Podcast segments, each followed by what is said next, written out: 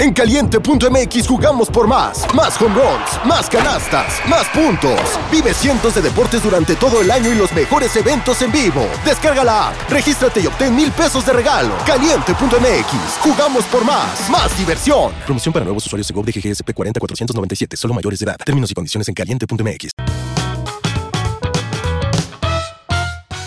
Hola, ¿qué tal amigos? ¿Cómo se encuentran? Espero que muy muy bien. Bienvenidos sean a un nuevo capítulo del podcast de Pepe y Chema. Recuerden todos que yo soy Pepe y también Chema y hoy traemos por fin, por fin, por fin un capítulo que todos me habían pedido. Realmente es el capítulo que siempre que preguntaba de qué querían que lo hiciera, este era el capítulo que me mencionaron. Y hoy estamos con un gran amigo, Andrés Vázquez, que viene directito del Panteón Civil de Dolores, uno de los panteones más grandes que hay aquí en la Ciudad de México. Y es que para conseguir el tema, la verdad, ha sido, eh, eh, eh, fue un poquito, no complicado, porque la verdad nos facilitaron muchas cosas, pero sí fue como de hacer como muchas vueltas para que entendieran que lo que hacemos lo hacemos con muchísimo respeto. y, este, y te quiero agradecer, amigo, por, por estar aquí. Tú eres sepulturero, ¿es la palabra correcta? Sí, sí, sí, sí, sepulturero. ¿Cuál es el oficio de un, sepulturero? ¿Qué es lo que, lo, que se encarga de hacer para que la gente que no sepa qué es entienda? Bueno, antes que nada, muchísimas gracias por la invitación, a ti, a Eli. Un honor, un honor y feliz de estar aquí con ustedes platicando un poquito de nuestras historias. Bueno, mira, yo trabajo en el Panteón Civil de Dolores eh, y el trabajo de sepulturero significa, como dice la palabra, sepultar a las personas fallecidas cuando llevan los dolientes al, panteón. Nosotros nos encargamos de excavar, de limpiar las fosas para que sus familiares tengan el espacio y podamos sepultar a sus familiares. Ok. Eh, ¿Cuánto tiempo llevas ya realizando esta, esta actividad? Ya más de 20 años, ¿eh? Desde chavito, que mi papá me llevaba, gracias a Dios, desde chavito siempre estuve apoyándolo y después ya me quedé yo a cargo, a cargo de, los servicios. Esto es algo bien, algo bien curioso que a mí me llamó la atención cuando fuimos allá al panteón y platicamos con, muchos de tus compañeros, este, que esto es un, de, repente es un oficio que, que se hereda. Que veo que muchos, este, no, yo venía porque mi papá me traía y luego ya me quedé yo y veo que se va dejando como ese, ese legado. ¿Es muy común?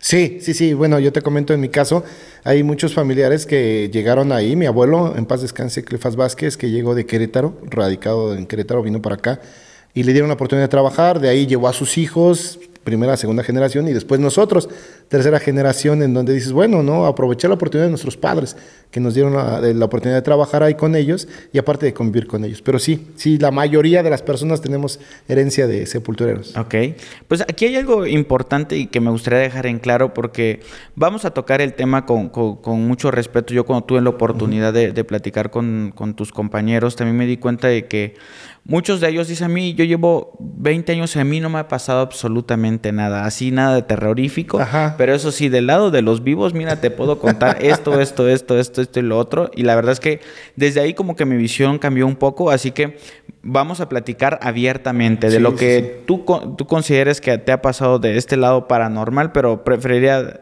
no, no, enfocar la plática solamente en eso, porque también hay muchas historias que te han sucedido ya con, personas vivas tal cual, que son muy interesantes y muy impactantes. ¿Cuál es la primera cosa que, que, a ti como niño, digámoslo así, te sorprende de prácticamente estar laborando en un panteón? ¿Qué es lo que te marca y lo que te hace decir, híjole, este es un trabajo distinto y algo que te haya, te haya movido, digámoslo así? Bueno, por principio de cuentas, ¿qué te crees que mi papá, pues en paz descanse, él nos invitaba a trabajar con él, a llevarnos a lo mejor al medio que él conocía o el lugar donde podíamos estar con él? Y haz de cuenta que las primeras experiencias que tuvimos íbamos y él le tocaba servicios. Y yo tendría 10 años, ya, ya con uso de razón. Y haz de cuenta que al momento que llegaban los servicios, se ponían a llorar. Todas las personas, los dolientes lloraban. Y yo también. O sea, yo estaba del lado de los trabajadores, pero yo lloraba, yo me ponía a llorar y mi papá me regañaba, vete por allá, vete por allá atrás de las tumbas, no debes de llorar tú, tú no eres este el doliente, ¿no? Pero bueno, yo en ese entonces estaba chico, pues yo no sabía, pero me daba el sentimiento de ver a todas las personas. Y de ahí, pues es eso, ¿no? El primer día donde ves a una persona que, que la vas a sepultar. O sea, imagínate, ¿no? Yo no sabía nada de la vida y la muerte, 10 años. Claro. Mi vida era jugar. Y al momento que empiezo a ver que pues, yo le mi papá, ¿y por qué los meten ahí, no? ¿Y qué los dejan ahí o qué? Eso fue algo que me quedó muy grabado para mí. Wow, sí, sí es un. Eh, muchos no nos imaginamos qué sería estar trabajando dentro de un dentro de un panteón, pero básicamente dentro de tu trabajo, dentro de ser sepulturero, ¿Qué son esas cosas que la gente regularmente no ve de tu trabajo? ¿Qué es realmente lo complicado? ¿Dónde está como lo pesado de repente que, que, tú puedas llegar a vivir en un día a día? Bueno, nosotros nuestro trabajo es, tiene que ser de un día o de un día para otro. ¿Por qué? Porque el cuerpo cuando fallece le da 24 horas para que pueda este, pues ya sea incinerar o sea sepultado. Al momento que nosotros llegan, dan una orden en la oficina. En la oficina nos pasan el dato y el lugar de la fosa. Ya nos dan a las personas correspondientes, que son los que hicieron el servicio, y vamos, nosotros vamos como sepultureros, nos dan la ubicación, la constatamos en el papel que nos dan, y ahí empezamos a abrir la fosa. No sabemos si tiene cuerpos adentro o realmente es una fosa vacía, que apenas se va a usar. Y haz de cuenta que lo que tenemos que hacer es en el mismo día porque muchas veces los servicios llegan máximo 3, 4 de la tarde y a esa hora ya tiene que estar el lugar preparado y listo para poder sepultar.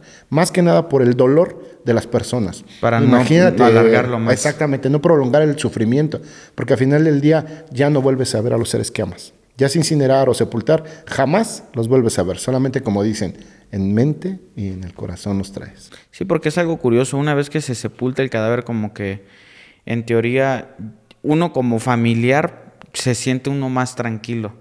Ya como que pasó lo, lo, complejo que es esta parte, la despedida, donde van bajando la caja, yo considero... Dolor muy grande. Sí, sí, sí.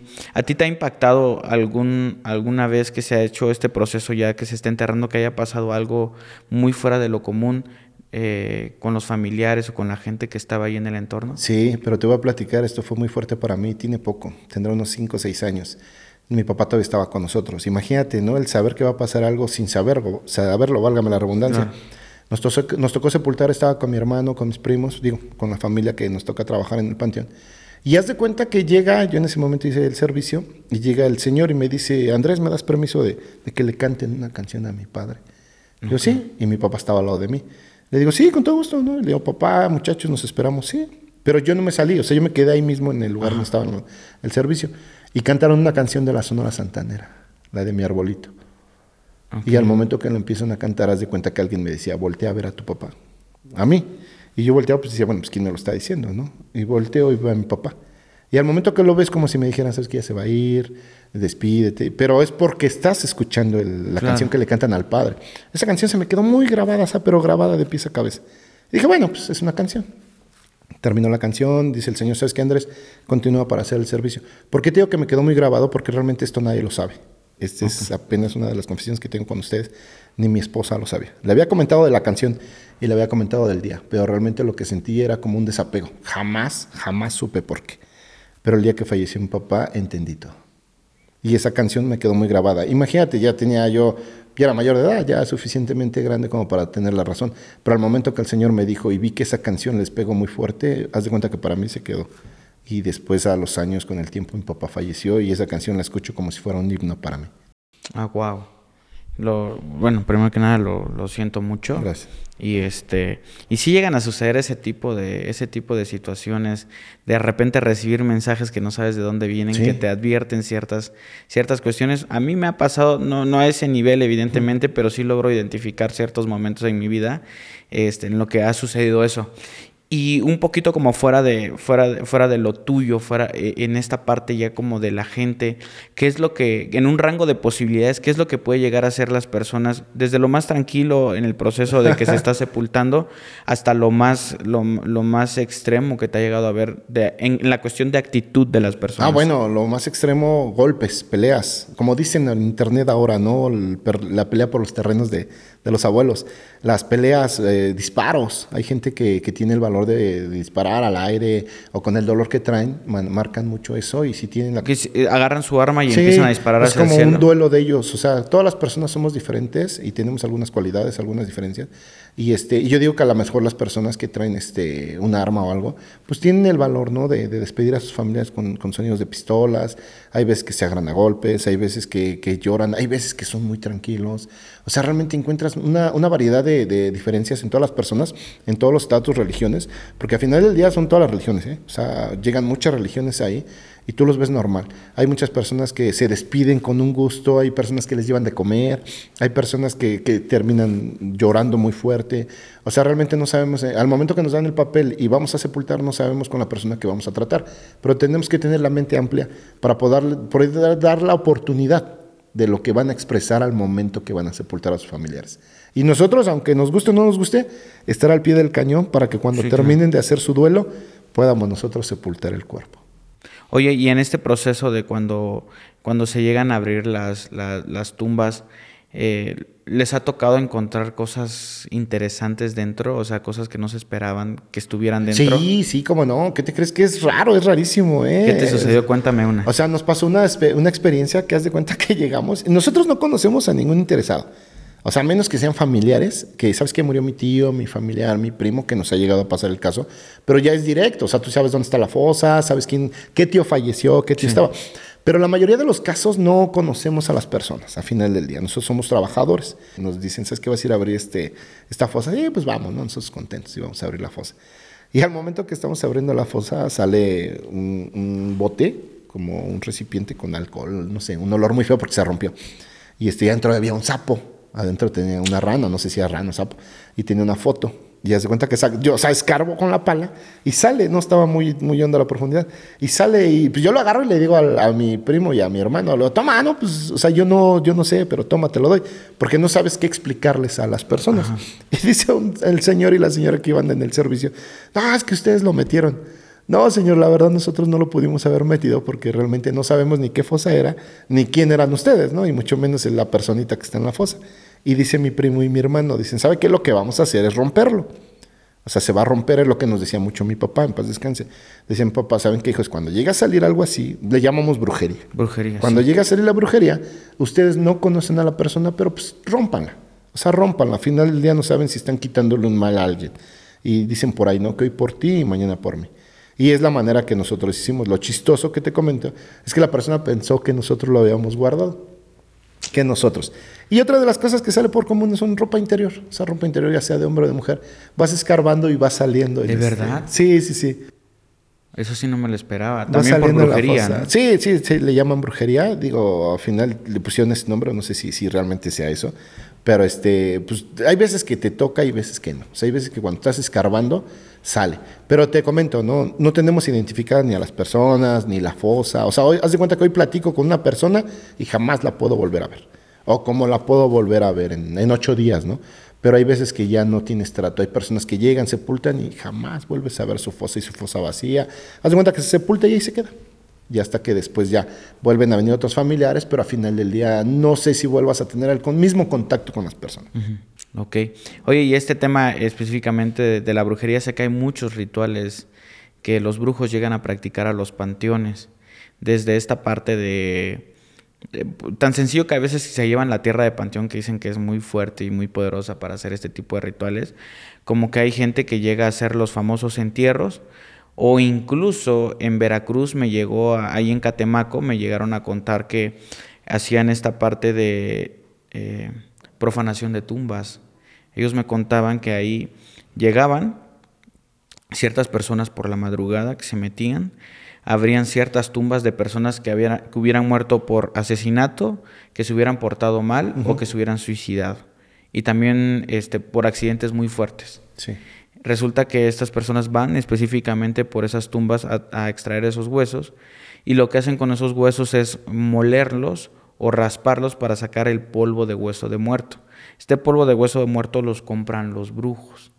Dependiendo la parte del hueso, que la parte del cuerpo, digamos, lo que te están vendiendo, es el precio. Llega a haber, por ejemplo, precios de entre 4 mil y 5 mil pesos por una parte tal vez como del brazo, pero que lo más caro son este, los cráneos, entre 20 y 50 mil pesos aproximadamente. De hecho, he llegado a saber por ahí que incluso en los, en los emefos o en ciertas partes donde se hacen este tipo de, prácticas previo a que se entierre una persona, hay mucha gente que llega a hacer tráfico de tráfico, tráfico de huesos. En lo, en lo particular a ti, ¿es común que de repente trates con brujos o que brujos se acerquen o tú observes a personas con comportamientos extraños? Yo te voy a comentar eh, eh, casos relacionados a mí, ¿no? En, en, experiencias. Haz de cuenta que mi papá había veces que nos, nos enseñaba, ¿no? El camino y le agradezco todo de por vida. Y había veces que él nos decía, mira, ahí va la bruja, y, y, ahí va el brujo, y ahí va esto. ¿Y qué te crees que yo cuando él me decía, yo pensaba que iba así con sus uñas largas, con la nariz, con la verruga, con el sombrero? Y, y pasaba a las personas y yo decía, pues no la veo, papá. Pues ahí va, ahí va, y fíjate que ahí va caminando. Pues no la veo. Y yo llegaba con esa incógnita y decía, pues ¿dónde, la, ¿dónde pasó, no? ¿Dónde? O sea, nunca vi la escoba, nunca vi el sombrero, nunca. O sea, que con el paso de, de los años, Pepe, fui aprendiendo, ¿no? Y ahí fue algo que mi papá sí me, me puso muy en claro a mis, mis, hermanos. Dice, tengan cuidado donde se meten. O sea, respeten los lugares donde ustedes puedan meterse, porque no saben qué pueden abrir. Y haz de cuenta que para esto, pues hay veces que llegan las personas y, y llegan desor desorientadas. Uh -huh. Llegan desorientadas cuando tú llegas al panteón. Pues sabes si vas directo a tu fosa o vas a ver a algún familiar, algún conocido, hasta un mismo trabajador del panteón y ya sea que te quedas de ver con él en la entrada, en la otra puerta o en el mismo lugar de la fosa. Pero cuando una persona llega desorientada, haz de cuenta que te das cuenta que pues, no va por el rumbo de ver su fosa, sino a lo mejor sí. puede ir a hacer algunas otras cosas. Ahí es donde se le puede llamar que es una bruja. ¿Y tú has visto, de repente te ha tocado ver cuando esas personas están haciendo sus cosas? No, sí he visto cuando entran así muy distraídas o, o inquietas o, o, con, o sea, perdidas, porque no van con la Ajá. mirada fija en el lugar donde van. Pero haz de cuenta que cuando llego a ver a ese tipo de personas, lo que hago es, es alejarme. Claro. O sea, al final del día se me quedó muy marcado lo de mi papá. Y dices, bueno, si por si sí o por si no, me, me, mantengo. Pero hay veces que sí, sí, hay veces que llegan las personas muy, este, muy distraídas y dices, bueno, no, no es normal el comportamiento que, que debe de ser habitual. Claro. Hay muchas cosas extrañas que se pueden llegar a hacer en un panteón. Eh, no solamente tú como sepulturero es sepultar, muchas otras veces es sacar un cuerpo que ya lleva tal vez años ahí dentro, que ¿cómo se le llama? Exhumación. Exhumar. Exhumar. ¿Por qué se exhuma un cuerpo? Ah, mira, lo que pasa eh, ya por reglas de sanidad, todo lo que conlleva, aparte también lleva un tema que es de sanidad, el cuerpo se desintegra a los siete años un día. Al momento que llegamos nosotros a la fosa, a lo mejor hay un, uno o dos familiares más sepultados. Uh -huh. Cumpliendo siete años un día, nosotros ya tenemos permiso para poder excavar. Al momento que excavamos y sacamos el cuerpo, ya terminan puros restos. Haz de cuenta que toda la carne ya se desintegró y quedan los restos. Lo que hacemos nosotros, juntar todos los restos, limpiar la fosa y en la parte de abajo o en los mismos pies del cuerpo que viene en la caja se deposita el, los, huesos. los huesitos para que terminen igual, sigan con su cristiana sepultura, pero el lugar que ocupaba el cuerpo anterior le da espacio para el que, que está viniendo. Hay veces que hemos sacado cuerpos de 25, 30 años y han salido completos. Pero te voy a decir por qué completos. Apenas a mi hermano Arturo, a Beto, que les mando un saludo a Beto, a Arturo. Un abrazote. Este, nos tocó sepultar, dicen papá, vamos a sepultar. Estoy, estoy hablando que está un papá. Ah, pues vamos. Y la parte de esta arriba es un terreno muy duro. La parte de esta arriba del panteón es un terreno muy duro. Y ya se cuenta que los encortinados son de concreto. Pero pues, en esa parte de ahí pasa un canal por abajo. Se cuenta que el agua se filtra. Uh -huh. Y como este petate busca las ranuras. Y donde está el, la fosa, es encortinada, haz de cuenta, pues se filtra por abajo. Y se okay. va llenando, se va llenando como si fuera una pileta, pero al revés. ¿A qué voy con el revés? Que se filtra de abajo para arriba. Y haz de cuenta que abrimos la fosa y están los señores. No, pues aquí es. Ah, pues es encortinado. Lo que hay que hacer es levantar las fosas, las losas, se saca el cuerpo, se pone a un lado, se limpia y ya. Porque es como si fuera un departamento para mm. los muertos, ¿no? Y haz de cuenta que abrimos la fosa y el agua hasta arriba. Dice mi hermano, no se me olvida, dice mi hermano Arturo, chin, si tiene agua. Y cuando te dicen chin, tiene agua, es que ya sabes el proceso. Tienes que abrir la caja, sacar o mover el cuerpo y empezar a quitar el agua. Porque no puede. This episode is brought to you by Visit Williamsburg. In Williamsburg, Virginia, there's never too much of a good thing. Whether you're a foodie, a golfer, a history buff, a shopaholic, an outdoor enthusiast, or a thrill seeker, you'll find what you came for here and more. So ask yourself, what is it you want? Discover Williamsburg and plan your trip at visitwilliamsburg.com. Sacar la caja así es muy pesada. Claro. Es muy pesada y aparte al momento que la sacas la caja se llega a romper por todo el óxido y el agua uh -huh. que trae. Y nosotros lo que hacemos es un trabajo limpio para que las personas vean su cuerpo completo, vean los restos completos y en presencia de ellos vean cómo se está haciendo la maniobra. Claro. Porque no te creas, hay personas que nos han llegado a decir, ay, es que ya no está mi cuerpo, es que se lo llevaron. Esto. No, no, no, no. Nosotros en presencia física de todos ellos, de los dolientes que están, hacemos toda la maniobra. Y haz de cuenta que para esto le decimos a los señores, háganse tanto para allá. ¿Por qué, Pepe? Por los aires. Al momento que abres tú la caja, acumula mucho aire, mucha descomposición. Es un olor muy Uy, fuerte. es un olor peor que los que hueles de la basura, es un olor muy, se te queda aquí en la nariz, aquí en la garganta, muy, muy penetrante. Y al momento que abrimos la caja, dice mi hermano, hasta eso mi hermano, te lo agradezco mucho, mi hermano Arturo. Y me dice, este, yo lo saco, carnal. Y haz de cuenta que agarra y al momento que abrimos la, la fosa, está así el cuerpo, completo, completo.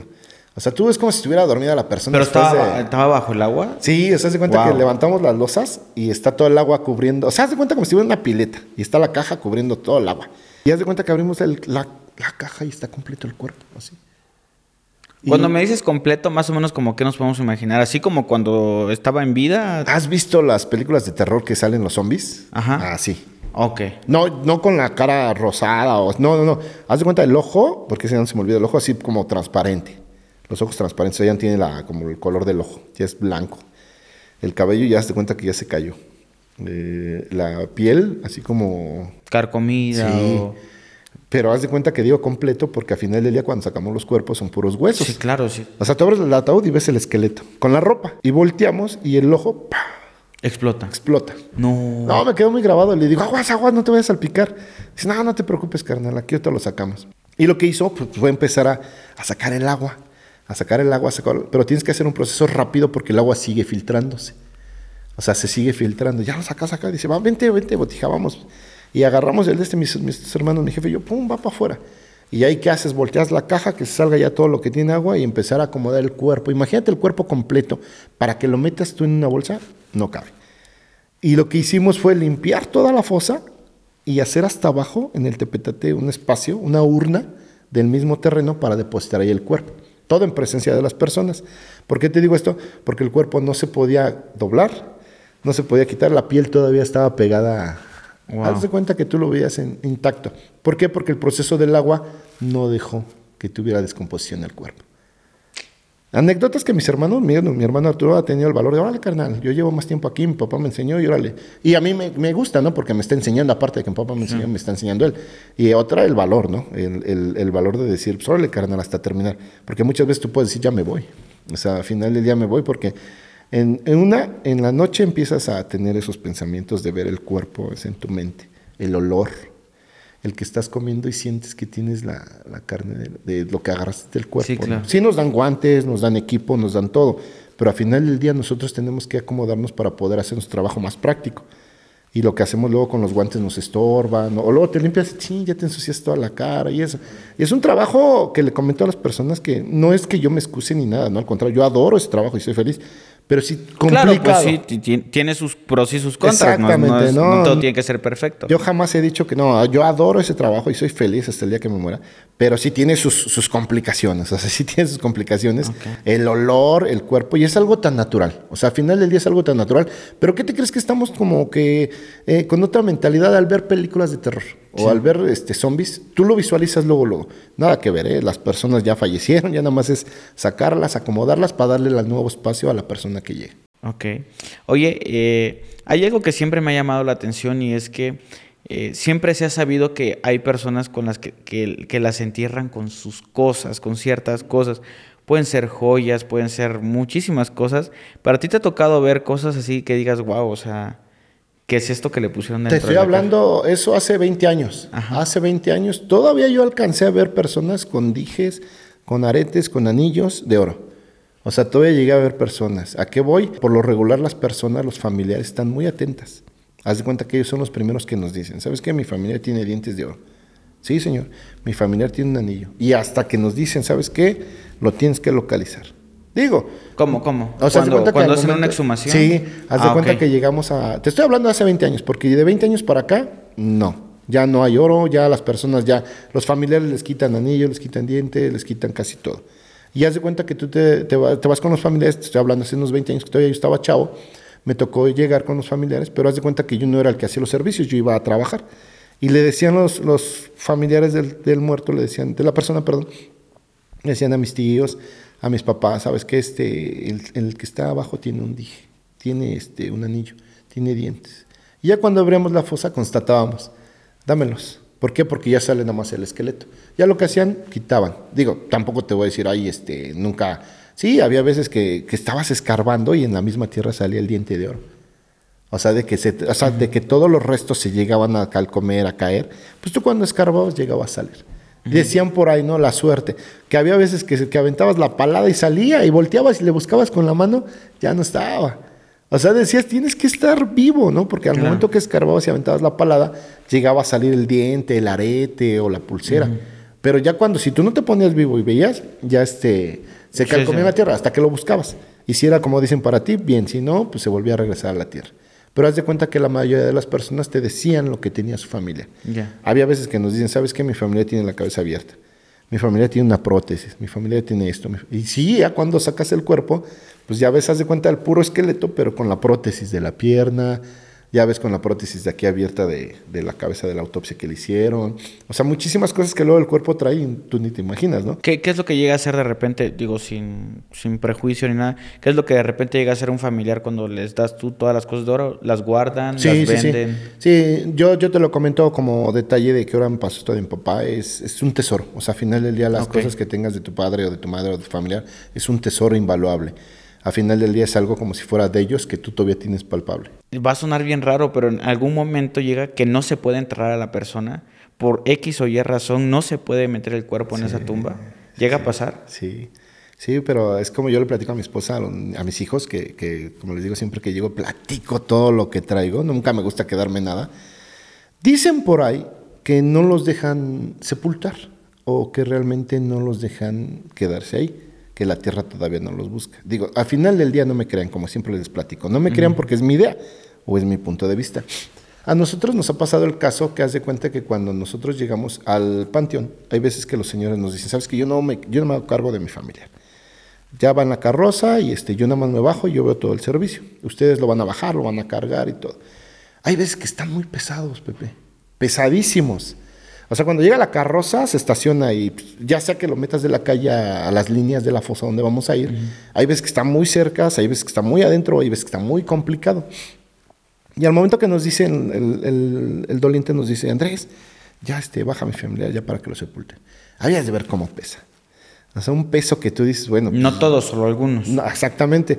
Y haz de cuenta que o, pasa algo, falta un papel, o, o, no ha venido un familiar, o está el día muy feo, o de repente cambió algo, o, pasa algo, pero no es tan fácil como otros casos. Y hay veces que nos tardamos casi. Yo tengo una experiencia con mis primos, con mi papá, hasta las 12 de la noche. A ver, cuéntame. En ese panteón hasta las 12 de la noche. Bueno, me encanta esa experiencia, ¿por qué? Porque te saca de lo, de lo normal, ¿no? Haz de cuenta que llegamos y nos dicen, ¿sabes qué? Viene un servicio, pero esta persona viene de una internación. Internación es cuando la traes del Estado al distrito. Y ya se cuenta que estaban arreglando los papeles y todo el rollo. Pues bueno, pues ya nos mandaron a abrir la fosa y sé dónde está la fosa, el lugar. O sea, se cuenta que me quedó muy, muy tangible todo eso.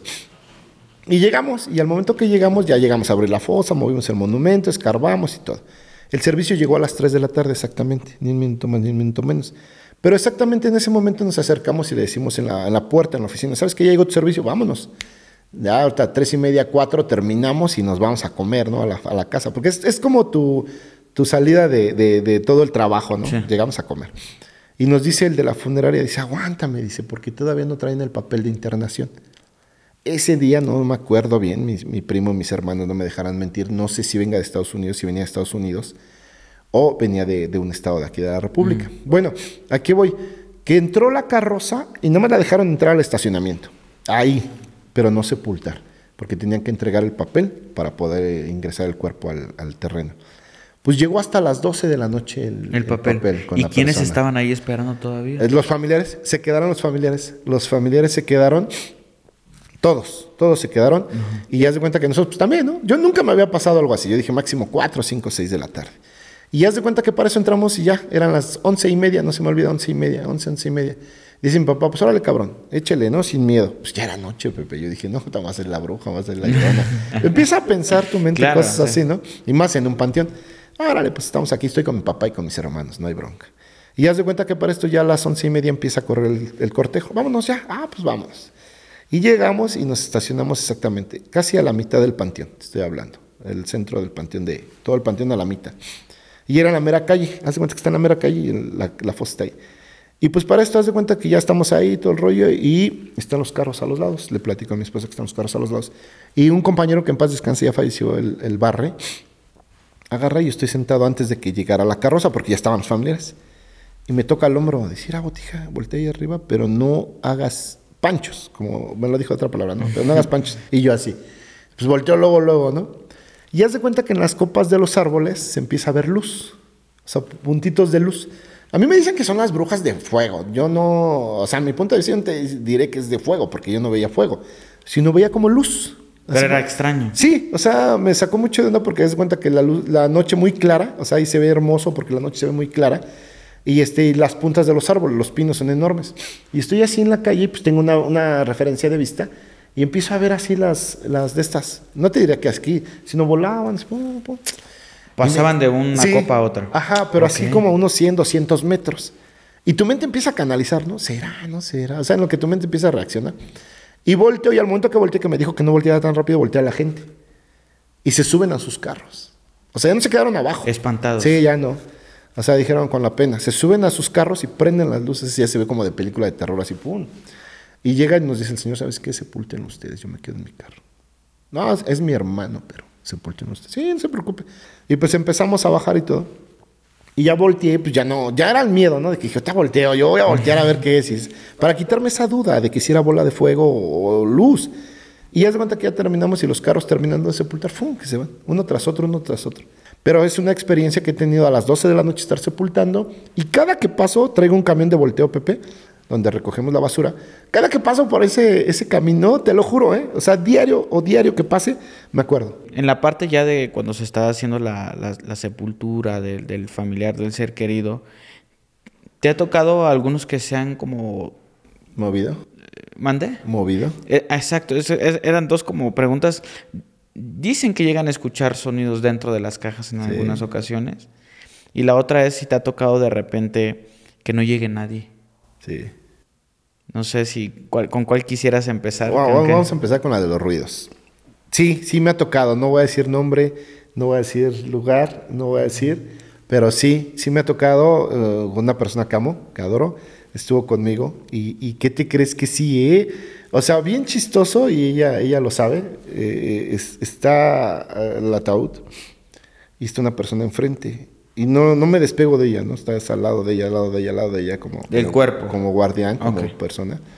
¿Y qué te crees que al momento que... Me gusta ser muy observador, Pepe. O sea, al final del día, expresión de la cara, expresión de las personas, el cómo platicarlo, el cómo ver, el cómo una muerte, cómo se vive. A mí me decían, la muerte es lo más doloroso. Sí, sí es lo más doloroso. Y haz de cuenta que para esto, pues sí, sí, sí, me ha tocado ver cuando los, las cajas están en, sí, en su lugar y se mueven. O sea, no sé si el cuerpo, digo, la lógica. También ¿no? tiene reacciones el Sí, cuerpo, que, que ¿no? llegue el- los gases del estómago que empiecen a salir, que tenga una descomposición, o que se mueva. A final del día el cuerpo es este por los nervios, o sea, al- algún tip que tenga, porque muchas veces dicen es que se mueven. Sí, sí, sí, me ha tocado. ¿Por qué? Porque luego estás así y las manos se, se llegan a mover. No sé por qué, si a lo mejor por los nervios, o sea, que tengan un tic, o que a lo mejor el cuerpo siga trabajando porque el corazón para, pero a lo mejor algunas partes del cuerpo todavía siguen. Pero sí, sí me ha tocado ver que se mueve y se llega a mover ligeramente el, el, el ataúd. O, o- o, ¿sabes cuál es el caso? Que una vez una persona estaba así el cuerpo y al momento que abren la caja para verlo, sacó la mano. No me creas, ¿eh? Eh, No me creas, pero eso es vivencia mía y de mí. ¿Sacó la mano cómo? O sea, como que su cuerpo estaba muy rígido y al momento que abrieron la caja para despedirse de él, ¡pum! Así, por este no me creas, ¿no? A lo mejor es una no, experiencia que yo, yo viví con mis familiares y se queda así. Y, y mi papá me acuerdo que no le podía meter la mano. O sea, digo, es una, una experiencia que tuvimos vaga y, este, y no es otra cosa más que el hecho de que el cuerpo se pone muy rígido y al momento que, que yo creo estaba Claro. muy apretado en la caja, se alcanzó a, a mover. Y al momento que lo vas a meter, pues la mano está rígida, está muy fuerte. Ya no es que movieras el- la mano normal. Y pues ya, acomodaron la mano y bajaron la, la- la caja. Ok. La otra que me comentabas de personas que no lleguen a ir, sí, sí, sí me ha tocado. Me tocó un caso que te digo, me, me partió el alma. Haz de cuenta que estábamos sepultando y llegaron nomás dos viejitos. Llegaron dos viejitos. Sí, me dice la señora, ¿cuánto vas a cobrar, joven? Le digo, "No, pues le cobro cierta cantidad. No, no, no eh, calculando un precio exagerado porque al final del día las personas iban humildes. Y le digo, no, no se preocupe, este, si no tiene, pues este, yo le hago el servicio. Y, y dice el señor, no, dice, sepúltalo, sepúltalo yo mañana vengo. Le digo, no, ¿cómo cree? No? O sea, yo dije, pues me va a timar, va a decir el señor, mañana vengo, ya no viene, ¿no? Y sí, ¿qué te crees que la señora sí nos dio una parte del dinero que yo le había comentado? Y este, sepultamos, nada más iba el señor y la señora. ¿Y, y qué se- a, quién a quién sepultaban ellos? A su hijo.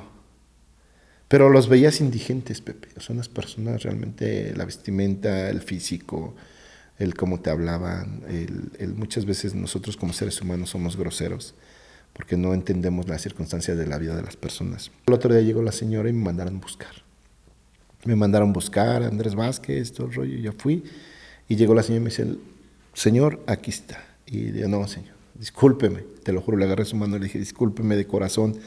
Este dinero no es mío, es de usted. Dicen, papá, no, déjaselo, hijo. Ese dinero es de esas personas. Another day is here, and you're ready for it. What to wear? Check. Breakfast, lunch, and dinner? Check. Planning for what's next and how to save for it? That's where Bank of America can help. For your financial to dos, Bank of America has experts ready to help get you closer to your goals. Get started at one of our local financial centers or 24 7 in our mobile banking app.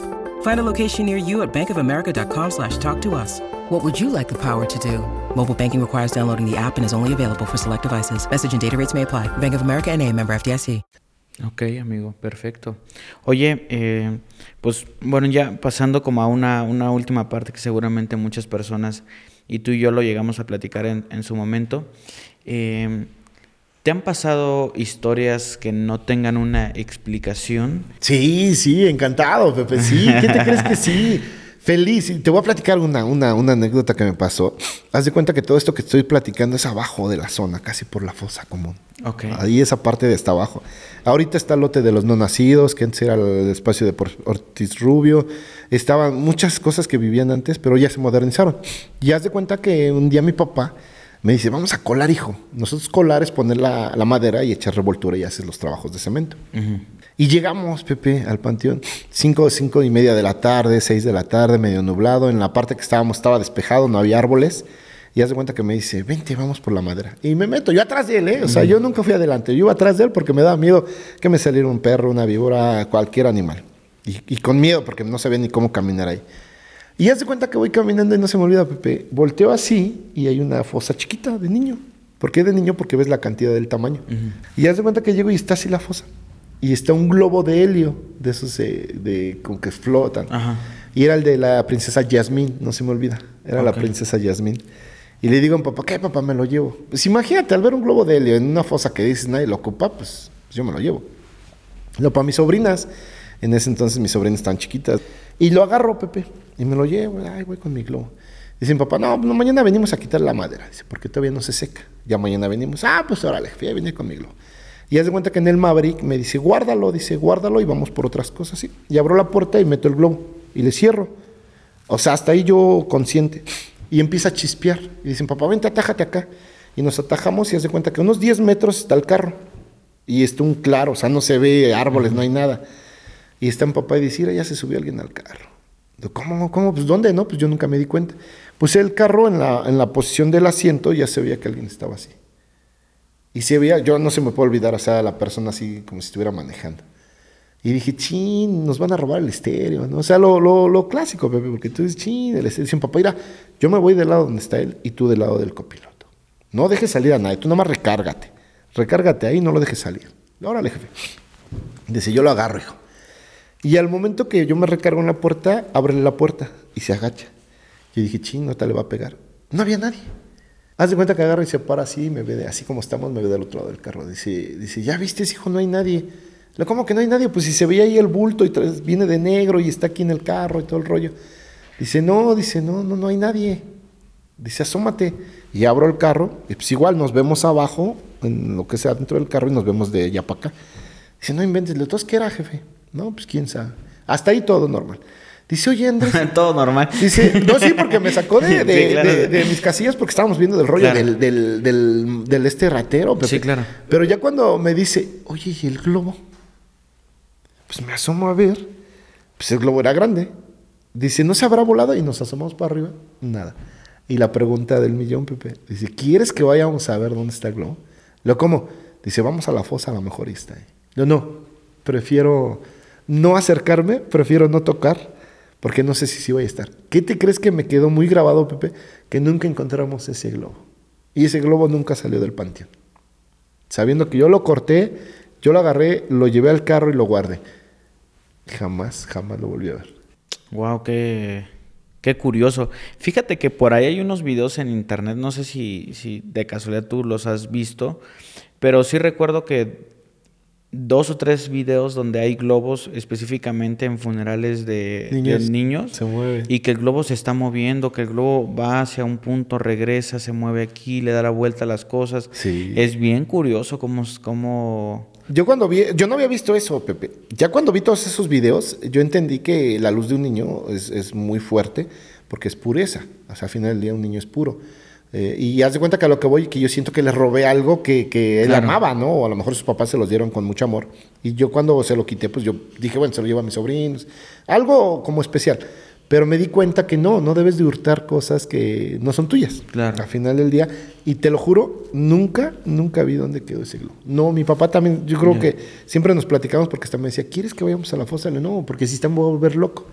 O sea, te lo juro, Pepe, yo dije, si voy, Sí, está sí, claro, me te voy vas a volver loco", sugestionar mucho Porque yo lo agarré. Y mejor quedó así en ese, en ese tabú. Pero sí, sí siento la energía de los niños. Sí, sí, sí. Hay, hay, hay una historia para cuando. Yo acabo de regresar de, de Guadalajara. Muchos de ustedes saben que estuve por allá filmando varios capítulos. Y un amigo, un, un- un- un gran amigo por allá, me hizo algunas recomendaciones. Me dijo: Ve al Panteón de Belén, que es un panteón, es como un museo panteón prácticamente, porque según entiendo ya no se pueden hacer Se- este, servicios. servicios tal cual. Y había la historia de un niño, Nachito, Ajá. que es muy popular allá, pero muy, muy, muy popular, que es un niño que le tenía miedo a la oscuridad. Este, el niño muere y resulta que todos los días encontraban la caja afuera. O sea, lo enterraban y al día siguiente estaba afuera. Y le enterraron y al día siguiente estaba afuera. El chiste es que ahora los restos del niño... Es curioso porque Ajá. pues está, o sea, tú lo ves.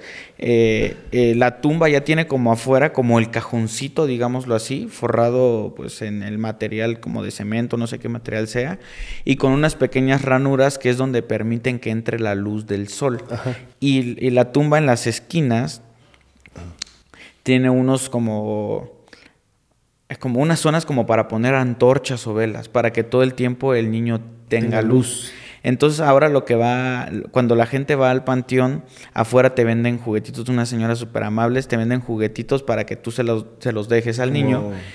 Y yo dije, recuerdo que había una, carret- una carretita pequeña y este, y pues me tocó con una amiga, Eli, Eli- Elizabeth, me dijo, ah, mira, compré este carrito, pero dalo tú. Y yo, ok, lo voy a poner ahí. y yo dije, ah, bueno, pues están sus juguetes ahí. Y le pregunto al, al guía, oye, ¿y qué hacen con todos estos juguetes? ¿Dónde los ponen cuando, pues ya? Y me señala hacia la tumba, porque no la había visto porque era 11, 12 de la noche. Me señala la tumba y ves la tumba llena, llena, llena, llena de cientos de juguetes que la gente llega a darle. Pero, o sea, no te imaginas, nunca he visto tantos juguetes juntos en mi vida. Y es bien interesante lo, lo- lo que sucede. Pero eso sí decían, ¿no? No te lleves nada, Nada. del panteón, porque es llevarte un poquito como la energía o, o un... Fíjate que, que sí, ¿eh? yo te puedo platicar otro caso que nos tocó, ahí donde yo te comentaba de lo que era el globo que yo agarré de esta personita, de este niño. Es la zona donde está ubicada para todos los niños. Lo que más me encanta, no sé por qué, no sé si sea normal o sea algo tan extraordinario, diferente, que hay muchas mariposas blancas. Haz de cuenta Oh, que wow. muchísimas. Es el único lugar donde ves mariposas así tapizado de mariposas blancas chiquitas. Para mí se me hace sorprendente. O sea, por la paz, el color, o sea, coincide el color, o sea, ves la mariposa, la paz, o sea, una tranquilidad, ves ahí hasta allá abajo. Qué curioso. Y a partir de ahí ya es la entrada para la fosa común, que ay, sí me da miedo, ahí sí para entrar me da miedo. Ese es un lugar muy energético, muy, muy... Y ahí te voy a contar unas, unas dos o tres historias que tengo de ahí. A lo mejor los compañeros me, me- no me dejarán mentir, o a lo mejor, en- a lo mejor pueden escribir y decir, ¿sabes qué? Así no era, ¿no? El fantasma no se vestía así. Bueno, pues haz de cuenta que nos toca sepultar exactamente donde yo tomo el globo a 100 metros más abajo, y es la zona de niños. Iban dos hermanos, eran dos señores ya grandes, y haz de cuenta que me dicen, ¿sabes qué jóvenes iban papá, mi hermano y yo? Y ¿sabe qué jovenazo? Este, aquí es la fosa. Sí, pues ya vamos a sepultar, pero este, espérense, vamos a abrir la fosa en presencia de ustedes, vean todo lo que se realiza. Y dice un hermano, sí, dice "Hay que se quede mi carnal, dice, a mí me anda del baño. ¿Dónde hay baños aquí? Lo bueno, si va a ser del 1, este, pues ahí, atrás de un arbolito, con toda confianza. Dice, no me dice nada. No, jefazo, no. Pues aquí rara, cuando pasa rara vez la vigilancia, en, la- en los horarios, pues, no creo que lo vean este, este, este, haciendo el baño, ¿no? Dice, ah, bueno, ok, no vayan a cachar por ahí. Y para esto, haz de cuenta que se va el señor, se va el señor caminando y ya está la fosa común ya cerca. Y este, pues ya abrimos la fosa, acomodamos los restos, todo, ya nada más le decimos al señor, ¿sabe qué jefe? Pues ya al rato que venga, ya nos vamos. Ya este, nos toca el servicio a las 2, a esa hora ya sepultamos. Dice, sí, pero espérame, nada más deja que venga mi hermano, porque ya se tardó. Ah, pues nos esperamos, eran como las 10 de la mañana. Y haz de cuenta que no llegaba el señor, ya dieron las 11, las 12. Ah, wow, sí, Sí. se tardó muchísimo. Sí, o sea, para ir al baño, para hacer del uno, se tardó una hora y media. Y dice el señor, no seas malo, ya es tarde este canijo, vamos a buscarlo. Bueno, pues vamos a buscarlo. Y ahí vamos atrás y nos encontramos al señor ya casi en la entrada de la fosa común, una distancia de 200 metros a estaba su fosa. Y le hago con la mano, dice, ¿qué pasó, cabrón? Dice, "Ay, ¿qué pasó? Véngase. Y ya venía su hermano, dice, ¿dónde andas, canijo? Pues ya, ya nos vamos y el servicio. O sea, nosotros en nuestro rollo. Y dice señor, no, discúlpame, me perdí. Dice, me perdí. Dice, la verdad, este, cuando me paré a, hace unos metros para hacer del baño, un niño pasó. Dice, pasó caminando. Dice, yo dije, chin, ya se perdió este niño. Y ahí vengo atrás de él. Dice, vengo atrás de él, atrás de él, atrás de él para ver dónde iba, o pues con sus familiares, porque yo no vi a nadie. Pero pues ya no vi dónde regresar. Dice, ya que me vine para acá ya no supe regresar. Y mejor me quedé aquí parado. O sea que vio la, la- la figura de un niño y iba atrás de él. Y jamás vio ya el regreso. O sea, se perdió. Se puede decir que el niño hizo que se perdiera esta persona. Y ya de ahí ya nos fuimos hacia la oficina, pero el señor iba con todo en su cabeza, que pues, un niño, tenía unos zapatos así, el pantalón era así, la camisa era así, nunca le vi la cara, o sea, te describió al niño. Y dice el señor, dice, pues jamás vimos nosotros a un niño. Dice, nosotros en esa zona no vimos a nadie pasar. Si acaso los que llegan a regar, los señores que andan ahí, pero jamás vimos a un niño pasar. Y te lo puedo decir porque pues, coincide con que hay muchas fosas de niños ahí. Ok. O sea, sí hay... Los niños sí son una constante de repente en los, en los panteones, ¿no? Hijo, que- sí, sí, ¿no? Y aparte, como dices, ¿no? El ver la figura de un niño en un panteón te, te rompe el corazón, te rompe el alma. O sea, una persona tú dices, bueno, la puedo ver, pero un niño te, te parte el alma. Oye, eh, y ya de, eh, eh, ahondando un poco más en las historias y tal vez dejando un poco los niños de lado, ¿hay otras historias que te han llegado a suceder que tal vez involucran ya a otro tipo de entes o personas o, o- o Sí, seres? sí que te crees que sí, Pepe, en esa misma zona, más para arribita del otro lado, que te lo juro que era la zona donde mi papá estaba, que te le decía, ay, ¿por qué está aquí? Hubiera buscado una capilla más arriba un lugar donde guardar sus cosas. ¿Qué te crees que estábamos haciendo una capilla? Y eran las 6 de la tarde, ya, ya habíamos levantado los muros, ya estábamos formando todo lo que era la capillita donde meten a los cuerpos. Y haz cuenta que yo estaba sobre la calzada y estoy, y te puedo decir el lugar y, y te señalo dónde estaba esta persona y dónde estaba yo parado y a qué hora, está todo, ¿no? Y haz de que estoy haciendo la revoltura, tendría yo unos 16, 17 años, no se me olvida. Ya había crecido un poquito más. Y haz de cuenta que se oye a lo lejos, a unos 100 metros, y Señor, Señor, así. Señor, Señor. Y volteo yo así con la mirada, pues a donde va el grito, y volteo yo una señora, así como está de negro, chaparrita canosa, no se le ve la cara. Y agarró y de, sí, dígame. Así de, de ahí, no sé si me escuchó, no sé si lo dije fuerte, yo, pues, yo en ese momento. Y levantaba su mano, no me la hacía así con la mano, una persona chaparrita canosa, toda de negro. Y me decía, agua, quiero agua. Y yo dije, pues sí, yo dije, bueno, pues yo te le llevo agua, le limpio su tumba, que me dio unos 10, 20 pesos, pues para mis cigarros, ¿no? Para, para mis chuchulucos, decían papá. Para esto agarro y le digo a mi papá, en lo que me grita la señora, agua, agua, le digo a mi papá, papá, ¿le puedo llevar agua? Dice, no, ya recoge la herramienta, vámonos. Y al momento que me dice eso, pues cuánto pudo haber pasado, uno o dos minutos. Volteo y la señora ya no estaba ahí. Y se me hace raro y volteo y a 100 metros a la distancia estaba parada. No sé cómo corrió. En o segundos, fue Sí, segundos, sí, o sea, no, fue, fue algo que para mí nada más fue voltear. Pedir permiso para llevar el agua y mi papá me dijo con su- sus palabras sabias, no. Y al momento que volteo ya no está la persona ahí, está más adelante y te puedo decir en qué tumba estaba parada. Y se empieza a reír, pero una risa así como de película, una carcajada. Una risa que me puso la piel chinita también. la espalda y viene, viene la historia, ¿por qué te voy a decir? Porque haz de cuenta que dicen, papá, vámonos, hijo. No, pero la no, ya vámonos, ya guárdate la herramienta, vámonos. Iba con un miedo, llevo la carretilla con las cosas y la señora riéndose a mi espalda. Obvio, se oía que estaba tan lejos, pero yo la sentí aquí en la espalda riéndose. No sé mi papá. Tiene mucho valor o tuvo mucho valor que a mí me dijo, yo soy canijo, hijo, usted échele ganas.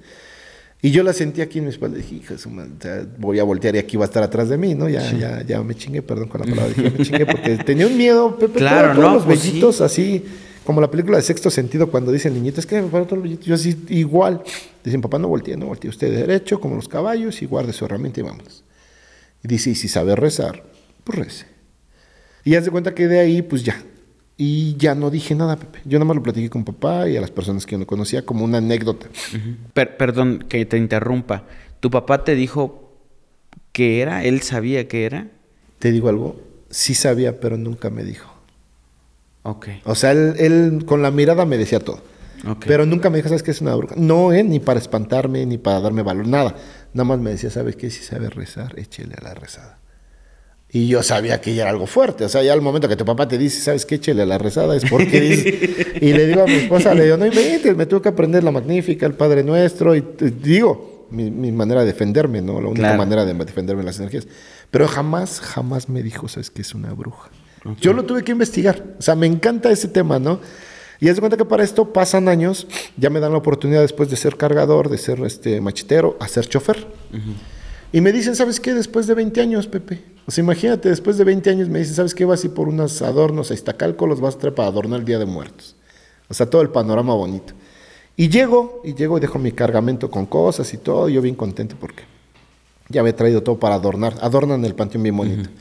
Y están unos chavos platicando, Pepe.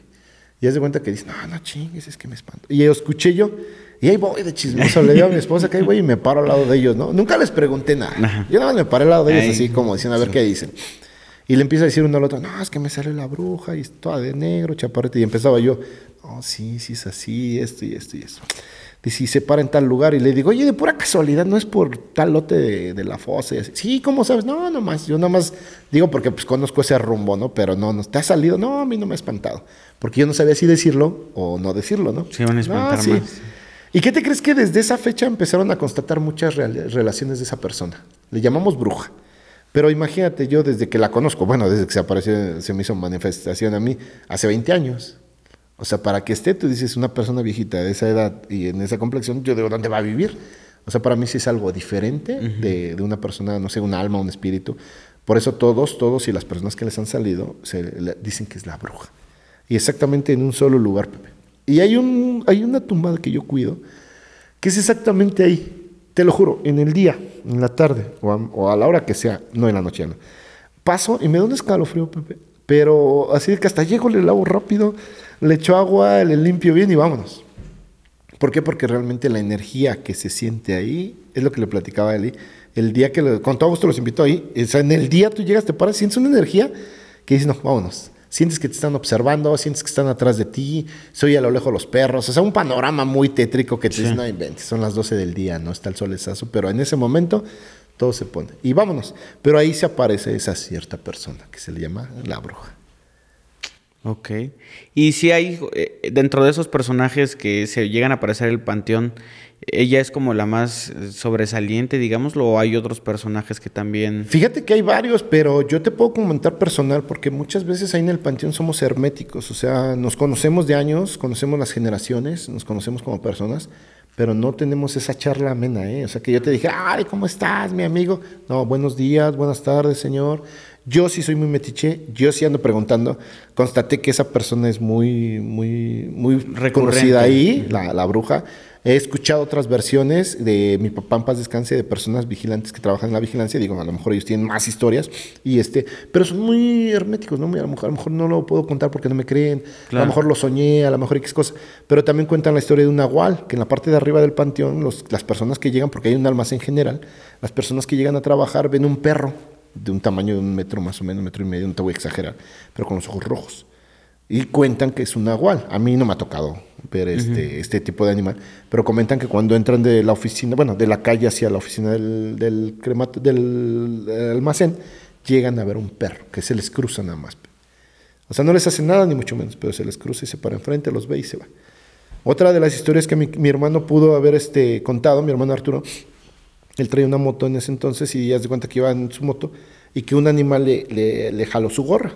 O sea, ya cuando entró al panteón le jaló su gorra. Pero que él volteó y sintió así como lo, lo, rasguñó, lo jaló y al momento que volteó pues no había nadie. Y ese día llegó y me platicó, oye, carnal, es que así es. Y le dije, ¿qué era? No, pues no vi.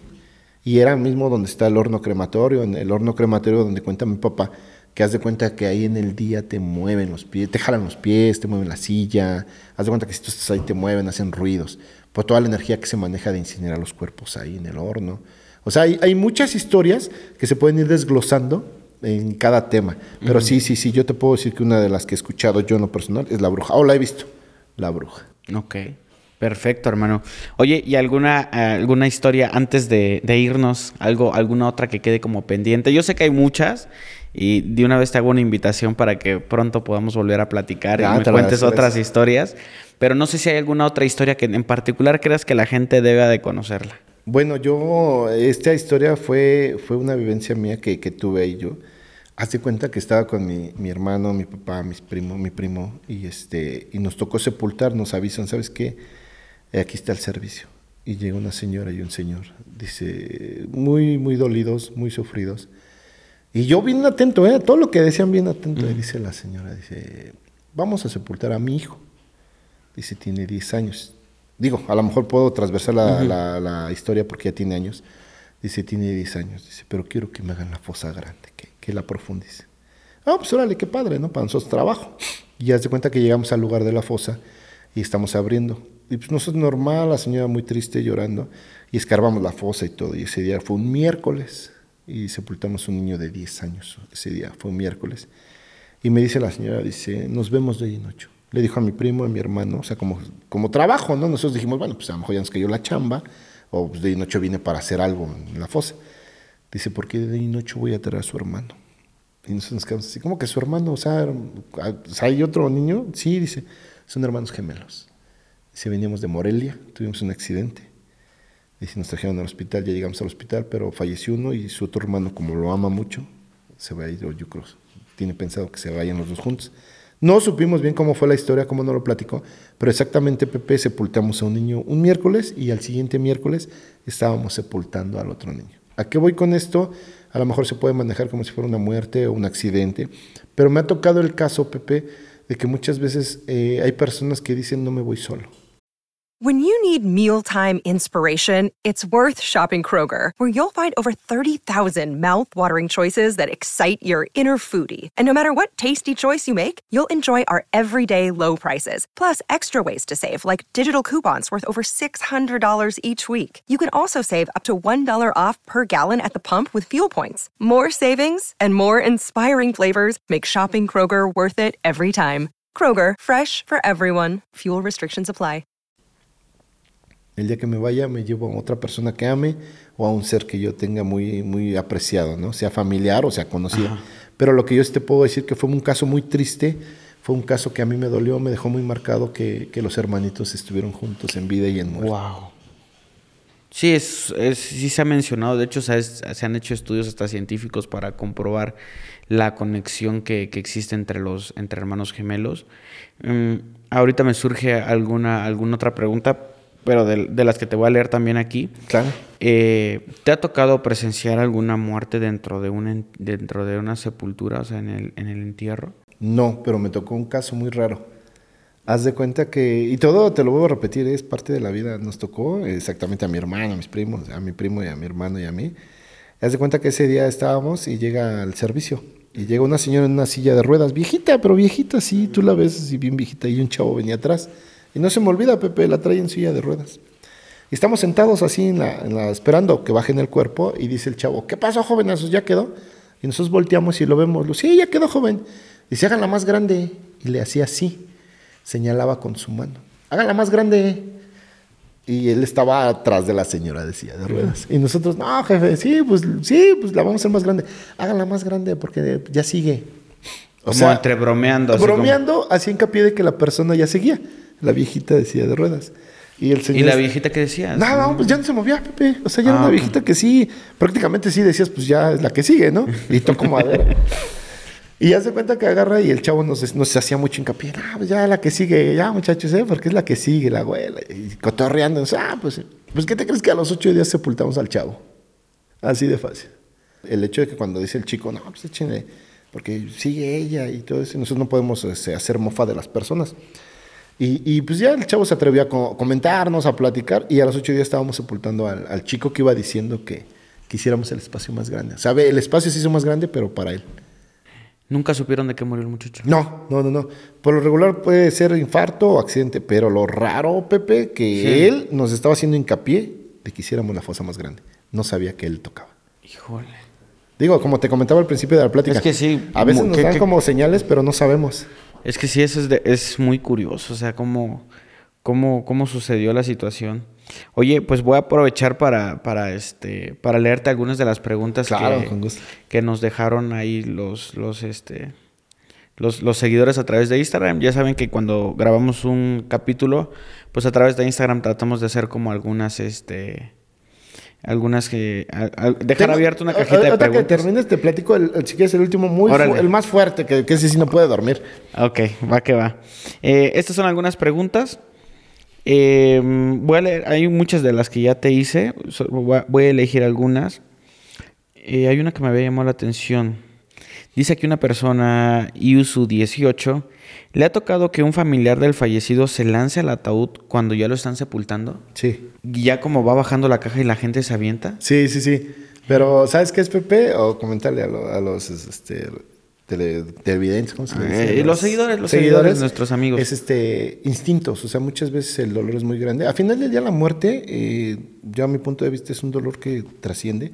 Lo tienes aquí adentro. O sea, es un desprendimiento, ahora que lo viví con mi padre. Es un desprendimiento muy fuerte. La razón no te da para entender nada. Realmente es como si te perdieras. Pero yo lo que he visto en estos casos, haz de cuenta que sí, mm, llegamos, vamos a bajar muerto y empiezan con el dolor. No, no, no. Chin, ya cuando menos ves se avientan a la fosa. Ya cuando menos ves se avientan a la fosa y pues va para afuera, ¿no? Como que reaccionan. O sea, ya cuando están en la fosa reaccionan. Y se salen. Y ya lo sacamos, les ayudamos a sacar. No todas las personas se meten porque ya hay miedo en la fosa. Muchas veces las personas, muchas creencias y religiones y tradiciones hacen que nosotros seamos los que sepultemos. La gente no toca nada. Pues como decías, la tierra santa, el hoyo que te puede jalar al, al siguiente familiar. O sea, como que son muchas tradiciones tabús que hay, que yo he llegado a escuchar ahí. Y lo que hacen es, sácalo, sácalo al canijo este porque se aventó y no supo lo que hizo, o van muy tomados o X cosa. Pero es a lo mejor por instinto o inercia el aventarse a la fosa. Y sí se avientan de un gran, Sí. un gran salto. Sí, sí, ahí la fosa tiene un metro, metro y medio, hay veces que hasta dos. O sea que sí, sí, sí llega a estar una. Y otras, hay veces que se caen, Pepe. O sea, hay veces que van caminando, señor, no pise por aquí porque está, está el terreno flojo, chin, van para abajo. O sea que sí, sí, sí, eso es como riesgos de trabajo y el hecho de aventarte a la fosa es como por inercia, no por instinto, de que no estás razonando bien el dolor, Claro, claudicando claro. bien la situación y pum, lo primero que haces es aventarte. ¿Alguna vez te han pedido que hagas un entierro, pero no hay un cuerpo? Clandestino sería... No, no, no, no, no. O sea, que la gente llegue a enterrar, enterrar de manera simbólica. No, hasta ahorita no. No, en, en aspecto de, de sepultar, siempre hasta ahorita hemos sepultado los cuerpos. Ok. Dice, ¿qué perspectiva le ha cambiado eh, eh, el tema de la muerte tras dedicarte a esto? Eh, es- ¿Sí consideras que la ves de una forma diferente a, los, a las demás personas? eh, sí, sí, sí, sí. Bueno, no, no he platicado con muchas personas este tema, pero yo te puedo que decir que sí. Hay veces que me levanto a las 3 de la mañana, a las 2 de la mañana, a las 4, a las 5, hay veces que no duermo. Hay veces que estoy muy consciente, muy tranquilo. Al otro día que tengo que ir a trabajar voy feliz. Hoy estoy en esta entrevista feliz por mi trabajo, por parte de mi trabajo, gracias a ustedes. Eh, todo lo que he hecho, lo que tengo es gracias a ese trabajo, a mi familia, a mis hijos. He sido un cambio radical el, el ver el panorama de la muerte. ¿Qué te crees que la muerte es, es algo maravilloso? Es un enigma muy grande que hoy te lo puedo decir. Para mí me encanta. A diario sigo aprendiendo. Y sí, sí hay este, un cambio radical en mi vida. A pesar de que ya lo venía viviendo. O sea, de que ya venía viviendo todo este transcurso. Hoy que te puedo decir con la muerte de mi padre, sí hizo un clic así en donde sí te puedo comentar que cambió radicalmente, pero disfruto y, y- y me gusta mucho este tema. Ok. Sí, tal vez va a sonar un poco raro lo que voy a decir, pero siempre las cosas le dan, le- lo contrario le da el sentido a las cosas. ¿A qué me refiero con esto? Es que la vida no tendría tanto sentido si no existiese la muerte. ¿Por qué? Porque la muerte es lo que te da la prisa para vivir las cosas, para arriesgarte, para decir no me quiero quedar con esto. Siento que es, es, es algo súper importante para que nosotros podamos disfrutar eh, pues esto, ¿no? La vida. Si uno tarda en visitar al familiar y cumple sus siete años de estancia, ¿sacan los restos? No, no, no, no. Ese, ese, ese también es otra cosa que pueden estar tranquilos familiares, todas las personas. En los panteones es como digo, hay, hay tabús, hay temas burdos, pero al final del día la lógica es la que cuenta. Y a mí me han comentado muchas personas que si llegan a sacar los cuerpos, no. No, ahí, ahí te llegan. Es más, hasta si no tienes fosa, los mismos del panteón te llegan a prestar una fosa durante siete años. Y cuando llegan a sacar los cuerpos, todo es en presencia de la persona doliente. Claro, sí, sí, me imagino que hay un sistema muy Sí, sí, estricto. sí, no, no pueden este, sacar los cuerpos porque no hay dónde dejarlos, no hay un lugar donde se lleguen a, a guardar, no hay. Ok. Aquí hay una pregunta interesante. Dice, ¿le, ha tocado enterrar a alguien en estado de catalepsia? La catalepsia es, voy a leerlo aquí para que no crean que sea un genio. La catalepsia es un estado biológico en el cual la persona yace inmóvil, en aparente muerte y sin signos vitales. No, te voy a decir por qué, porque ahorita ya hay autopsias, ya hay muchos médicos antes. Y embalsaman, de- ¿no? Exactamente. Es, es- son tabús, eso sí te lo puedo decir que son tabús, porque al final del día todos traen la idea de que se va a desgarrar la caja, que se va a romper o algo. Como te lo comenté, que se llega a mover el cuerpo, sí, por inercia de los mismos nervios, alguna situación del cuerpo. Pero eso yo se lo pregunté a mi papá cuando estaba chico. Oiga, papá, ¿y usted de pura casualidad no ha dejado enterrar a alguien que esté vivo? No, hijo. Dice, porque hoy desde que están en el hospital ya les hacen autopsia, ah, checan bien dos, tres veces que falleció, todo ya está fríamente calculado. Bueno, aparte de que están fríos los muertos, ya están, este, ya están, este, bien analizados claro. de que fallecieron. Sí, sí, sí. Ok.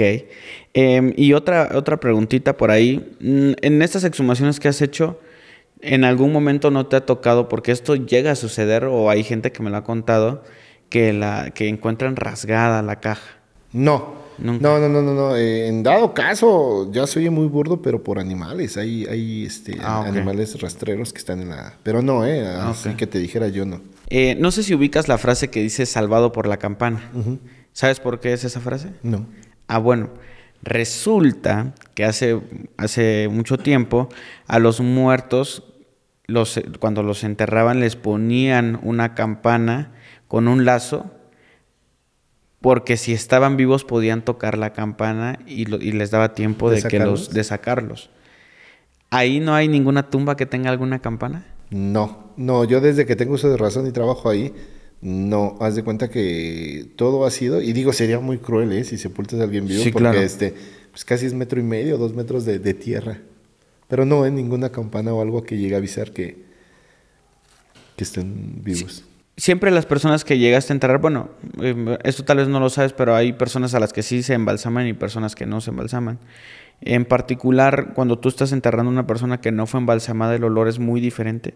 Sí, sí te das cuenta. O sea, digo, nosotros no estudiamos lo que es este en, en tanatología, en Tan- eso. Nos dan cursos. no sé. Nos dan también este cursos de eso. Pero a lo que voy, que haz de cuenta que nosotros, al momento que llegamos eh, o- o con el mismo olfato o el olor, es- nos damos cuenta cuando está embalsamado, cuando no, cuando el, el cuerpo va a durar más tiempo, cuando tú dices, este cuerpo va a durar años. En la piel, o sea, te das cuenta en la piel. Cuando tú ves un cuerpo que van a sepultarlo de un día para otro, que ya este, salió del hospital, ya este, ves la piel diferente. Y cuando los embalsaman, se ven como de plástico, o sea, como si fuera de la piel de plástico. Ok, O sea, te das cuenta de una forma diferente de la, de la piel. ok. Hoy ahora sí, antes de, antes de irnos, eh, ¿cuál es esa historia que, que incluso no pudiste dormir, la esta- más fuerte que, eh, que esta tienes? historia, que es lo que le platicaba a mi esposa, es este de una de una de mis familiares, de, de- de mi cuñada, eh, de mi cuñada Mónica. Le mando un saludote y la digo con todo respeto, con muchísimo respeto, la digo. ¿Y, y qué te crees que fue una que me dejó marcado de por vida? Esto, esto fue algo personal. Fallece su, su abuelita, fallece su abuelita y haz de cuenta que sus familiares nos habían dicho a nosotros que hiciéramos la fosa, porque ya la señora ya estaba enfermita y, y querían este, prepararse. Y mi papá y yo fuimos a abrir la fosa, mi hermano Arturo, y todo lo que es conlleva hacer el trabajo. ¿Y qué te crees que un día llegamos allá a tu casa? Yo estaba chavo todavía. Llegamos a tu casa y haz de cuenta que para esto este, me dice mi, mi papá, dice, ¿sabes que ya falleció la señora? Dice, y este, me dijo su nombre y todo, ya falleció la señora, dice, y vamos a, a sepultarla mañana. Pero no habíamos hecho nada, o sea, no habíamos hecho la fosa ni nada, estábamos haciendo otro trabajo que se nos fue el tiempo. Y haz de cuenta que para esto agarro y le digo, yo, yo, no sé qué me pasó, Pepe, pero aquí adentro me decían algo, ¿no? Y le digo, papá, vamos, vamos, papá, de una vez vamos ahorita. Y eran las 5 de la tarde ese día. Era entre semana y dicen, papá, pues órale, cabrón, vamos. Ya fue mi hermano Arturo, mi, mi jefe y yo. Y ya llegamos y empezamos a escarbar la fosa y prendimos fuego y todo el rollo porque teníamos esa necesidad, ¿no? De quedar bien con estas personas, con los familiares de mi cuñada. Y dijimos, pues vale, vamos a hacerlo, ¿no? Y ya se cuenta que ya el otro día la sepultamos. Pero soy bien metiche, Pepe, soy bien metiche yo. Y estaba al ladito de la fosa y de la caja. Y yo le digo a las personas que estaban ahí, digo, a ver, abre la fosa para ver cómo, cómo está, ¿no? Cómo quedó el cuerpo. Me dice, no, dice, dice su esposo, no, dice, queremos que la recuerden tal y como era a mi esposa. Dije, ching, yo, yo por metiche, ¿no? Yo por siempre metido. No, no, discúlpeme, dice, no, dice, se va a quedar la fosa así cerrada, la caja, porque es un recuerdo para todos nosotros que nos queda, nuestros familiares.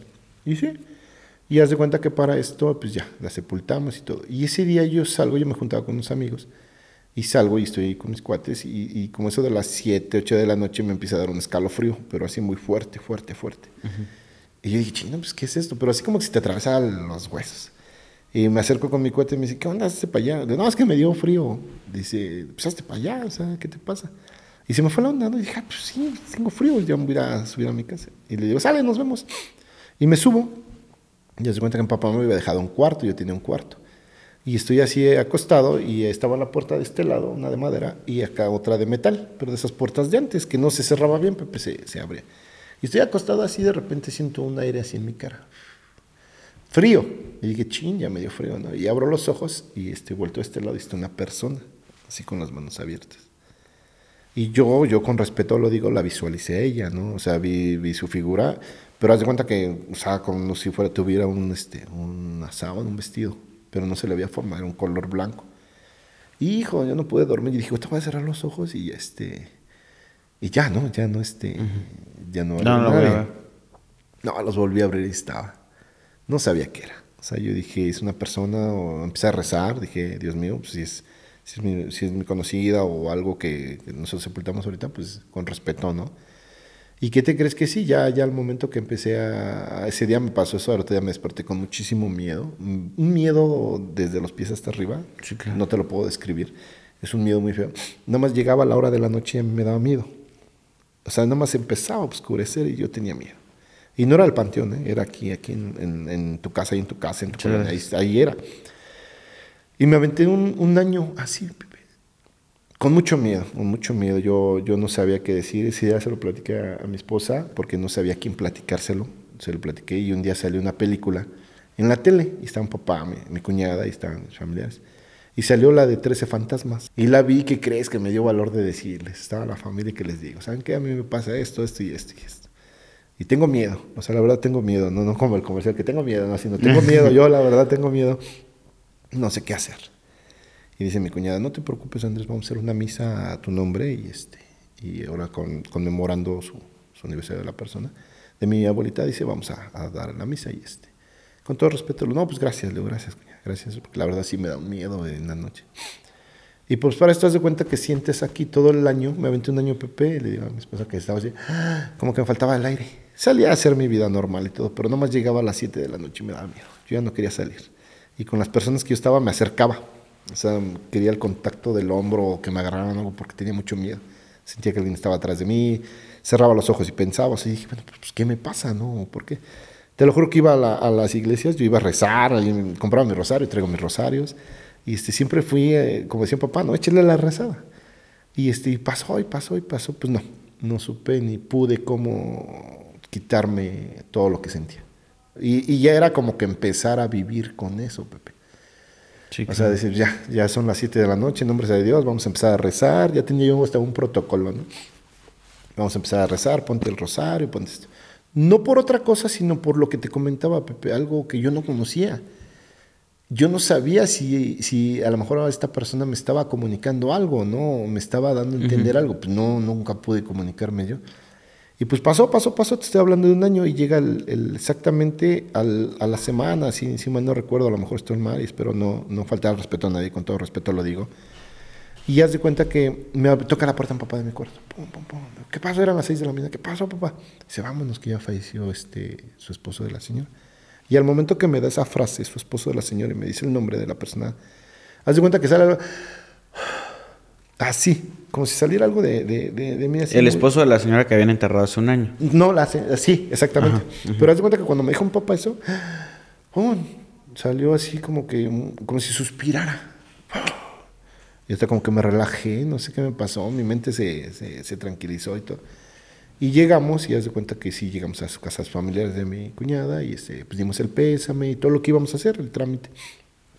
Y ya, y haz de cuenta que ya empezado, estuve yo indagando, ¿no? Y yo, ¿qué pasó? O sea, y no, pues todos en ese momento están herméticos, después ya empezamos a platicar, se dio el tema, oye, ¿cómo te sientes? No, pues ya más tranquilo. Oye, no, no, ya, a lo mejor te quería decir algo, ¿no? A lo mejor quería comentarte algo, pero pues tú, eras perceptible a lo mejor para eso. Pero, pues no sé, no sé, pero la verdad me dio mucho miedo. Bueno, para terminar ya este, este tema, haz de cuenta que lo que voy, que ya comentando el tema, resulta que su esposo pues se aventó todo el año pues triste, triste por, por la pérdida de su esposa, que la amó mucho. Y haz de cuenta que exactamente al año, al aniversario de, de fallecida la persona, la semana fallece el señor y al momento que fallece, pues es como si se volviera a reencontrar este, estas personas en el cielo o en el más allá. Y para mí fue una tranquilidad que a, lo que yo voy, que haz de cuenta que cuando pasa esto yo les pregunto, oiga, ¿y cómo falleció? ¿Cómo fue que falleció? Y vuelvo a repetir, ¿eh? si estoy mal, con todo respeto lo digo, no, no estoy este, eh, afectando a nadie, simplemente es una historia que yo en lo personal quería platicarla aquí con ustedes y, y, decir que el amor muchas veces es real y va más allá de la vida. Okay. Y haz de cuenta que al momento que esta persona pues pasa, me comentan que pasó al baño y regresa. Y el conocido que estaba ahí, su, su, familiar, vio que ya no pasó. Dijo, bueno, pues a lo mejor ya pasó mi papá y, está ahí. Y ya cuando volteó, en la mañana que se despertaron, ya vieron al señor que había fallecido, pero en su sillón. Estaba sentado, pero traía aquí en el pecho la foto de su esposa. No sé si le dio un infarto o falleció de tristeza, algo que, que ya constataron en el doctor pero haz de cuenta que yo siento que la persona amó mucho a su esposo y sintió que estaba triste y lo que quería era que siempre estuviera con él. Wow. Y para mí fue una historia muy impactante, mucho miedo, te lo juro, la traía aquí en la cabeza, lo digo con respeto, la vi y, no sabía yo cómo expresarlo, no sabía cómo decirlo, pero hoy es como le comenté a mi esposa, hoy me gusta platicar con niños, con personas que por más, más este, burda que sea su historia, escucharlos porque no sabes lo que traemos dentro. Claro, claro. Si te hace, o traes cargando algo muy fuerte. Pero sí, esta es la historia más, más, más fuerte que yo le llamo de amor, porque al final del día la persona estuvo con su familiar claro. y con su esposo, y, para mí fue algo muy impactante el, miedo, el miedo y el no poder dormir, pero no, nunca fue otra cosa más que yo creo era eso, ¿no? El sentir que quería estar con su familia. Wow, pues me dejas bastante bastante sorprendido con todas las historias de todo lo que puede llegar a pasar. Como te dije, sé que hay muchísimas más historias guardadas por ahí. Reitero la invitación ah, te lo agradezco. Eh, en un futuro para que volvamos a platicar. Sé que mucha gente va a tener dudas, preguntas y pues yo creo que daremos oportunidad de ese espacio para que para que nos puedan preguntar todo lo que todo lo que quieran. De verdad, amigo, muchísimas gracias. Eh, un aplauso para tu trabajo, para todas las, personas que trabajan en, el panteón. pues yo ahora que tuve la oportunidad de estar por ahí, conocerlos, súper humanos, súper cálidos, súper buena onda y obviamente respetando mucho el, punto de vista de cada uno de ellos, si creo, yo no creo, es totalmente válido. Eh, yo creo que uno va a depender todo de la sensibilidad que uno, que uno tenga. Honestamente, yo no soy una persona que, que sea como un fiel creyente, pero sí me han pasado cosas, entonces eh, sé también la parte de que, de que porque no me pasen a mí no quiere decir que no existan. Entonces, pues nada, amigo, muchísimas gracias. No sé si gustes despedirte de las personas. No, al contrario, gracias a ustedes, a ti, Pepe, a Eli. Gracias por la oportunidad, el tiempo, el aquí y ahora. Y este, un saludo a todos los del Panteón, a, todos mis familiares, a mi hermano Alberto, a Arturo, a Sandra, a Adriana, a mi esposa, a mis hijos. Un saludo a todos realmente. Y recuerden que aquí andamos este, al pie del cañón. Bueno, amigo, pues muchísimas gracias. Este, por ahí, eh, ¿quisieras dejar alguna red social o algún correo electrónico o algo si la gente te quisiera contactar? Eh, que me busquen en el panteón, que me busquen en, el, panteón. Yo creo que lo más palpable o lo más creíble es cuando lo vives, ¿no? Dicen por ahí como dicen, vívelo eh, en, vivo, se puede decir. y ahí estamos en el Panteón Civil de Dolores. Panteón Civil de Dolores, perfecto. Ya luego tocaremos algunos temas del, del Panteón. Estamos, vamos a hacer una filmación allá ya te había comentado ahí que, queríamos platicar contigo, pero ya allá un poquito, este, para que la gente pueda conocer un poquito más de lo que, de lo que un panteón es, lo que, lo que tiene, porque pues yo no sabía que estaba dividido por segmentos y Sí. que hay ciertas cuestiones, entonces es muy interesante abordarlo también desde, ese, desde esa perspectiva y pues bueno, amigo, muchísimas gracias No, de verdad. contrario. Y pues a todos ustedes, muchísimas gracias por ver un capítulo más del podcast de Pepe y Chema. Recuerden todos que yo soy Pepe y también Chema y nos estamos viendo en un siguiente capítulo. Hasta luego. Listo, amigo. No, gracias, Pepe. Esta, esta, esta- gracias, George.